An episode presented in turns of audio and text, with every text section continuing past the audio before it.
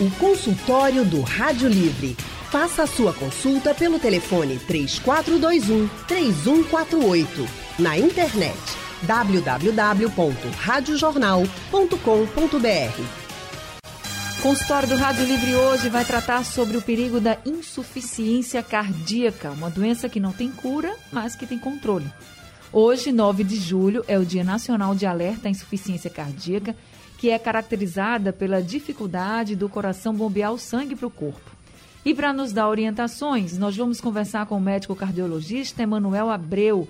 Doutor Emanuel, é cardiologista do SECOM, o Centro Cardiológico Ovídio Montenegro. Boa tarde, doutor Emanuel. Seja muito bem-vindo ao consultório do Rádio Livre. Boa tarde, Liane. Boa tarde a todos os ouvintes. Boa tarde ao nosso querido doutor Fred Cavalcante. Tá certo. Obrigada por o senhor estar aqui com a gente, doutor Emanuel, e quem também está conosco é o médico nefrologista Dr. Frederico Castelo Branco. Ele é doutor em nefrologia pela Faculdade de Medicina da Universidade de São Paulo, coordenador do serviço de nefrologia do Real Hospital Português e professor adjunto de nefrologia da Universidade Federal de Pernambuco. Boa tarde, doutor Frederico. Também seja muito bem-vindo ao consultório do Rádio Livre. Boa tarde, Anne. Obrigado pelo convite. Boa tarde, Emanuel. Boa tarde, público ouvinte. E eu já queria começar, doutor Emanuel, lhe perguntando o que pode causar, então, a insuficiência cardíaca? Existem muitas causas. A gente poderia listar é, em torno de mais ou menos 15 causas mais frequentes. Né? Mas a, a causa mais frequente é a hipertensão arterial sistêmica, a doença arterial coronariana. E a gente sabe que quando o indivíduo tem diabetes, hipertiroidismo, anemia, é, Existe uma coisa chamada excesso de bebida alcoólica também, que provoca a miocardiopatia alcoólica, que provoca a insuficiência cardíaca, hipertiroidismo, obesidade, é, apneia do sono severa a nível é, de progressão e assim por diante. Tem muita coisa que pode provocar insuficiência cardíaca. Então quer dizer que eu não preciso sofrer de problemas do coração, por exemplo, é, ter tido algum problema no coração ou sofrer com, com ele para poder ter insuficiência cardíaca? Não necessariamente. A, a, a, mais frequente é a gente ter doença arterial coronariana, mas essas outras causas também, sabe? Por exemplo, a apneia do sono, se não for tratado adequadamente, pode desenvolver insuficiência cardíaca no futuro. A obesidade mórbida também pode levar no futuro. Excesso de álcool também levaria isso, entendeu? Entendi. Quais é são porque, os... na verdade. Pode falar. Hein? Pode falar. A insuficiência cardíaca, a insuficiência cardíaca, nós sabemos que o coração é uma bomba, né? É uma bomba hidráulica. Então, existem quatro câmaras e há um funcionamento em sincronia entre quatro câmaras. As câmaras superiores são os átrios, átrio direito e átrio esquerdo. E as inferiores são ventrículo direito e ventrículo esquerdo. Essas quatro câmaras elas funcionam de uma forma sincrônica. Quando existe uma contração, a gente chama de sístole. Quando existe o relaxamento, ou seja, para existir é, enchimento de uma câmara superior para inferior, existe um gradiente de pressão. Então, para existir esse gradiente de pressão, existe sístole e diástole. E para acontecer isso, existem válvulas. A gente tem válvulas entre essas câmaras. Que a insuficiência cardíaca é quando existe um, uma, uma inadequada funcionamento dessa bomba. E esse inadequado funcionamento vai gerar o quê? Vai gerar é, retenção de sangue em algumas das câmaras. Quando a gente tem retenção mais do lado direito, a gente chama de insuficiência cardíaca direita. Quando a gente tem do lado esquerdo, insuficiência cardíaca esquerda. Quando a gente tem associado a insuficiência cardíaca direita com a insuficiência cardíaca esquerda, a gente entra num processo chamado insuficiência cardíaca congestiva. É, de fato, é um problema para ser investigado e diagnosticado o quanto antes, gente. E aí eu queria já conversar com o doutor Frederico para saber, doutor Frederico, se como a insuficiência cardíaca ela pode também afetar os nossos rins. Pois é, Anne, a gente pode ter nessa situação, vamos chamar de uma via de mão dupla. Tanto a insuficiência cardíaca pode trazer repercussão para a função renal, como a insuficiência renal pode trazer repercussões para o coração. Isso tanto em doenças crônicas do coração e do rim, como em doenças agudas do coração e do rim. Eles conversam muito mais do que a gente imagina. É, eles andam ali em conjunto, né? Rim, os rins Sim. e o nosso coração estão sempre em conjunto. Eu queria lhe saber do senhor de que maneira essa insuficiência cardíaca ela vai afetar os rins. Por exemplo, fui diagnosticada, estou com insuficiência cardíaca. Então, quais são os cuidados agora que eu tenho que tomar também com os rins e até mesmo observar se eu estou com algum sinal já de alerta em relação à minha saúde renal? Certo. Se você recebe um diagnóstico de insuficiência cardíaca pelo Dr. Emanuel, por algum colega cardiologista, é muito possível, quase provável, dizer que existe também algum comprometimento da função renal, uma vez que a causa mais comum de ambas, as duas causas mais comuns do rim estão batendo ali também com as causas de disfunção cardíaca, especialmente a hipertensão arterial. Tá? Então, é muito importante para o cardiologista avaliar muito de próximo a função renal o mais precocemente possível, como o nefrologista acompanhar de próximo a função cardíaca desde, os, desde o início do acompanhamento do paciente, por causa dessa interferência extremamente importante entre os dois.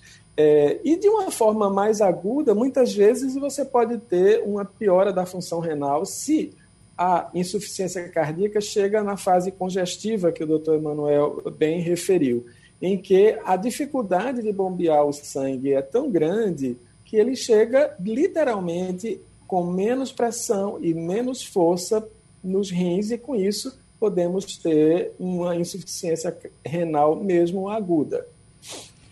Tá certo. Gente, nós vamos continuar o nosso consultório. Eu vou ter que ir para o intervalo agora e já quero convidar todos os nossos ouvintes, de onde você estiver escutando a gente, você pode participar. É só você mandar as suas perguntas, as suas mensagens pelo nosso painel interativo que você encontra no site e aplicativo da Rádio Jornal. Tem também o nosso WhatsApp, o número 99147 8520. Ou, se você preferir, você pode ligar aqui para a Rádio Jornal e falar ao vivo com o doutor Emanuel e o doutor Frederico para tirar as suas dúvidas e se consultar aqui com a gente. Consultório do Rádio Livre hoje está falando sobre a insuficiência cardíaca. A gente está conversando com o médico cardiologista, doutor Emanuel Abreu, e também com o médico nefrologista, doutor Frederico Castelo Branco. E já temos ouvinte aqui com a gente, o Carlos Alberto de Casa Caiada, está ao telefone. Carlos Alberto, muito boa tarde, seja bem-vindo ao consultório. Boa tarde, é um prazer em falar com vocês. Eu vou explicar o meu problema, é rápido. Eu tive um acidente vascular cerebral faz três anos. Só que eu perguntei qual foi a causa. A causa é que na circulação do sangue, teve um lugarzinho que ele passa e reabriu. Reabriu uma besteirinha nada, aí pingou o sangue, certo? Então, só foi isso que eu tive, que o meu coração é limpo, minhas veias são limpas, tudo limpo, não um problema de qualidade nenhuma. Aí, só por causa dessa circulação que houve essa reabertura pequena, eu tive esse acidente vascular cerebral. O meu, meu coração não é doente, meu coração não aconteceu isso. E aí, o que, é que, que é que o senhor me diz? É, boa tarde. Na verdade, você tem uma cardiopatia congênita. Essa cardiopatia congênita, ela às vezes só demonstra sinais mais adiante. Algumas pessoas, às vezes, desenvolvem com 40, 50 anos, mas aquele probleminha já vinha, ele só fez aumentar com o tempo, entende? Então, às vezes, tem comunicações interatriais, que é a comunicação entre os átrios, as câmaras superiores do, do, coração, tem uma comunicação que pode ser uma comunicação interventricular, que é entre os ventrículos. Então, essas comunicações, o sangue vai para o lugar errado e faz o que a gente chama de shunt. S-U-N-T, shunt. Então, esse shunt, ele provoca uma turbulência e provoca acidentes vasculares cerebrais. Então, é uma cardiopatia congênita. Essa cardiopatia congênita ela pode ser tratada através de procedimentos não necessariamente cirúrgicos, mas através de cateterismo. Aí passa um catéter e coloca um, uma, uma espécie de umbrella, pode ser uma umbrella, ou pode ser uma válvula também, que a gente chama de uma válvula chamada de amplatzer. Está respondido então para o nosso ouvinte, o Carlos Alberto. Obrigada, viu, Carlos? Doutor Emanuel, com relação aos efeitos de uma insuficiência cardíaca na nossa função renal, o senhor disse que tem toda a ligação. Seria uma síndrome, a chamada síndrome cardiorrenal, seria isso? Ex exatamente, exatamente. E, na verdade, é, a gente tem que, inclusive, tomar cuidado quando a gente trata, porque se a gente não tratar de forma adequada, a gente vai fazer o que a gente chama de iatrogenia, é piorar esse processo, sabe? Porque a gente tem que saber usar as drogas que são. A gente vai ter um tratamento, que é um tratamento, primeiro, é, de é, alimentação, né? quer dizer, uma modificação higiene dietética, seria, digamos assim, arrumar a quantidade, principalmente de sal e de gordura que a gente consome. Então, tentar diminuir a quantidade de sal, porque o sódio, quanto maior, ele retém água. E a retenção de água vai piorar tanto o rim como o coração. Né? E algumas medicações que vão ser utilizadas no tratamento, que são os diuréticos, a gente tem que ter muito cuidado para saber utilizar. A gente tem vários tipos de diuréticos que a gente usa na insuficiência cardíaca. E a gente tem medicações que vão ser necessárias, mas que têm que ser utilizadas com cautela e saber utilizar. É, eu acho que é uma arte tratar a insuficiência cardíaca que requer conhecimentos e é experiência também. O doutor Frederico, a insuficiência cardíaca a gente sabe que não tem cura. Mas se a pessoa acabar tendo essa síndrome cardiorrenal, ela pode recuperar os rins, doutor Frederico? Veja bem, Anne, é, se eu considerar que eu tenho a síndrome cardio, cardiorrenal, que a gente chama inclusive cardiorrenal quando o primeiro órgão afetado é o coração. E a gente pode chamar de renocardíaca quando o primeiro órgão afetado é o rim. No caso da cardiorrenal aguda, né, eu tenho uma total integridade da estrutura dos rins. Eu tenho uma disfunção, mas que melhora e pode melhorar completamente na hora em que eu consigo compensar o coração da forma como o doutor Emanuel explicou, certo? Sem excessos de algumas medicações e sem faltar outras. É muito importante esse equilíbrio do tratamento da insuficiência cardíaca para que a gente consiga recuperar a função renal no caso do síndrome cardiorrenal agudo, vamos chamar assim. Com certeza recuperamos totalmente. Tá certo. Chegou uma pergunta aqui para o doutor Emanuel. Ele diz assim: Doutor Emanuel, é, a arritmia faz parte da insuficiência cardíaca? Eu tenho e faço tratamento. É o Walter, de Gravatá, é, quem está perguntando. É, Walter, na verdade, a arritmia ela pode ser parte do conjunto. É, a gente tem uma nota numa sinfonia. Você pode ter insuficiência cardíaca e, não, e pode não ter arritmia. E você pode ter arritmia e não pode e não necessariamente ter insuficiência cardíaca. São coisas distintas, sabe? Mas que às vezes a insuficiência cardíaca pode ser associada à arritmia. Tá certo. Eu vou ter que ir para mais um intervalo agora, mas daqui a pouco a gente volta. Já estão chegando também outros. Já? Estamos. Já? É, temos uns áudios aqui do WhatsApp que eu vou pegar para vocês, que já estão chegando perguntas aqui dos nossos ouvintes. Consultório do Rádio Livre hoje falando sobre a insuficiência cardíaca e também sobre os efeitos da insuficiência cardíaca, os efeitos da insuficiência cardíaca no nosso sistema renal, na nossa função renal. E a gente está conversando aqui com o cardiologista, o doutor Emanuel Abreu, e também com o médico nefrologista, o doutor Frederico Castelo Branco. Pelo nosso WhatsApp, a gente recebeu aqui a mensagem do nosso ouvinte Osinaldo. Ele está dizendo pro, está perguntando para o doutor Emanuel. Ele diz, doutor Emanuel, sempre que faço o exame, um ecocardiograma, o laudo diz discretas insuficiências mitral e tricúspide. O que isso significa e quais os riscos? É, Alzinaldo, né? Alzinaldo, é, na verdade, isso aí são alterações nas válvulas. Essas alterações nas válvulas, pelo que você mostra aí, não significa que tem insuficiência cardíaca. Me parece que você tem função normal. A, a função está normal. O que, o que parece que aconteceu é uma alteração na válvula estrutural, mas é uma alteração leve e que não tem repercussão no coração. As repercussões no coração são é, quando provoca insuficiência cardíaca, ele vai ter uma disfunção, que pode ser uma disfunção diastólica ou uma disfunção sistólica. Não tem nenhuma das duas. Tá certo, tá respondido e até tranquilizou um pouquinho o nosso ouvinte, o Osinaldo. Agora a gente vai ouvir a mensagem que foi enviada pelo nosso WhatsApp pelo Paulo do IPSEP. Boa tarde, Anne Barreto. Boa tarde aos doutores. Meu nome é Paulo do IPCEP. Como saber quando eu estou com insuficiência cardíaca, doutor? Quais sinais que eu posso procurar um médico? Boa tarde, Anne Barreto. Boa tarde, obrigada, Paulo. Doutor Emanuel?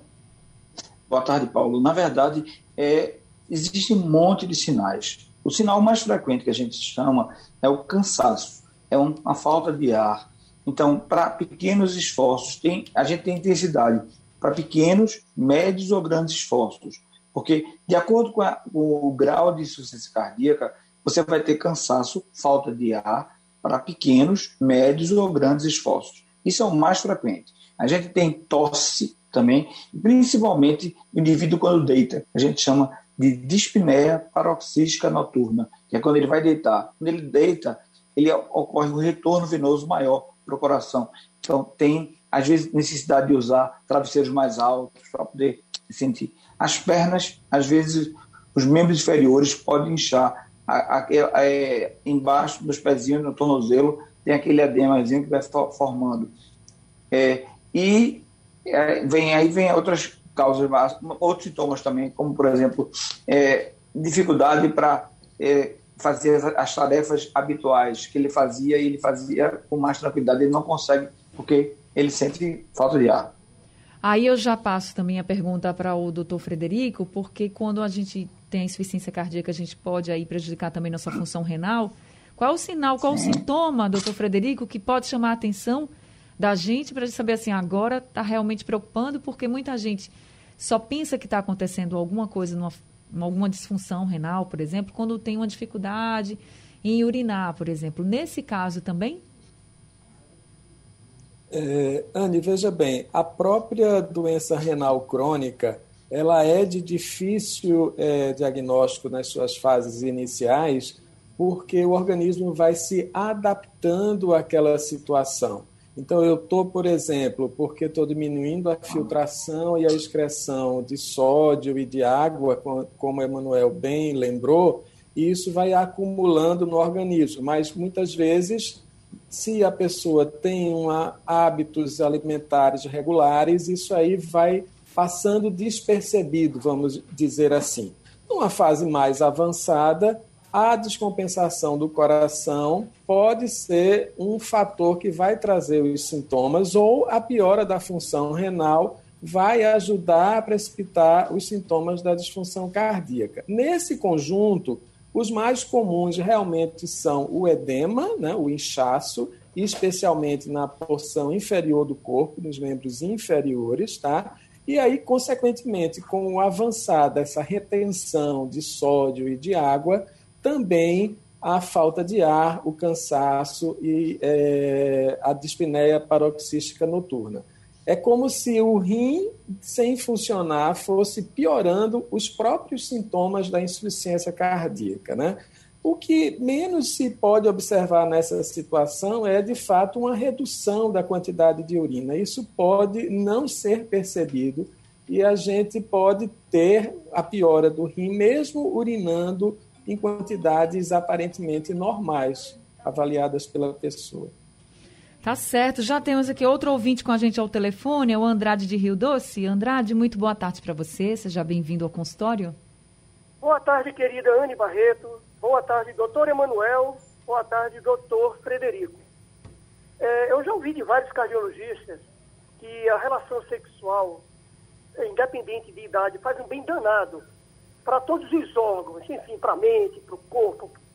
E para pessoas com, defici com deficiências cardíacas e renais, a relação sexual pode trazer algum malefício? Obrigado, querido. Obrigada também, viu, Andrade? Deixa eu passar então para o doutor Frederico, já falar da questão renal. Doutor Frederico? É, é, veja bem, a, o, o bem-estar psicológico ele vai fazer bem a qualquer portador de doença crônica, tá? E a satisfação e o conforto ou a tranquilidade também no aspecto sexual faz parte do bem-estar psicológico.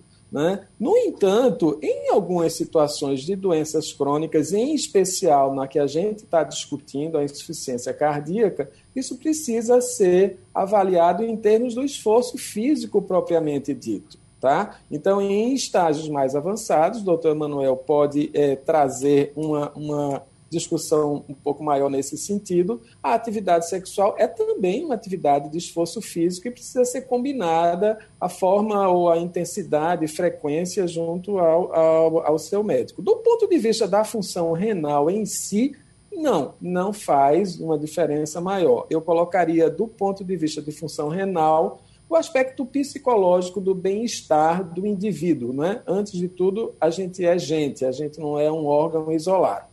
É verdade. Doutor Emanuel? É, na verdade, é, tem que saber classificar o nível de insuficiência cardíaca, sabe? Porque tem alguns níveis que é, é proibitivo. O indivíduo, primeiro, que ele diminui a libido, sabe? A insuficiência cardíaca, ela reduz a, a, o desejo, né? E, segundo, que ele não vai ter condição física para fazer o, o, ato sexual, entende? Inclusive, a gente é, vê que precisa se, de melhorar o, uma forma da gente avaliar a melhora do tratamento é quando a gente pergunta para ele como é que você está se sentindo agora. E aí ele começa a ter, voltar a ter os hábitos normais, como a relação sexual, que faz parte da, da rotina dele de vida, né? Mas muitos estágios a gente não consegue, né? É isso que é importante. O tratamento, quanto mais precoce, para a gente não chegar a estágios mais avançados, né? E lembrar que tem a insuficiência cardíaca que a gente tem com fração de ejeção preservada.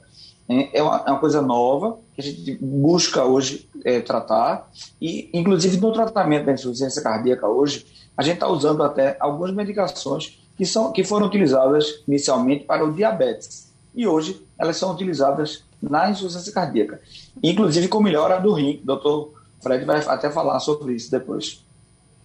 Pode falar, inclusive, doutor Fred, porque já tem algumas perguntas aqui no painel interativo falando sobre essa questão da medicação para tratar a insuficiência cardíaca e também as complicações dos rins. E aí eu até adianto uma pergunta aqui: eh, se eu não faço tratamento quanto antes, por exemplo, dessas disfunções renais que podem ser provocadas por causa da insuficiência cardíaca, qual o risco?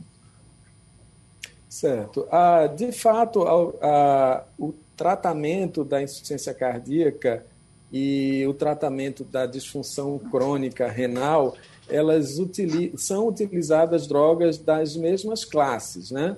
Um exemplo, os diuréticos, como Emanuel bem colocou. Um outro exemplo, alguns antihipertensivos é, que tanto protegem a, o coração da evolução da, da insuficiência cardíaca como o rim da sua insuficiência renal os inibidores da enzima de conversão, um exemplo disso é a droga enalapril, e os bloqueadores dos receptores de angiotensina, o exemplo dessas é a losartana.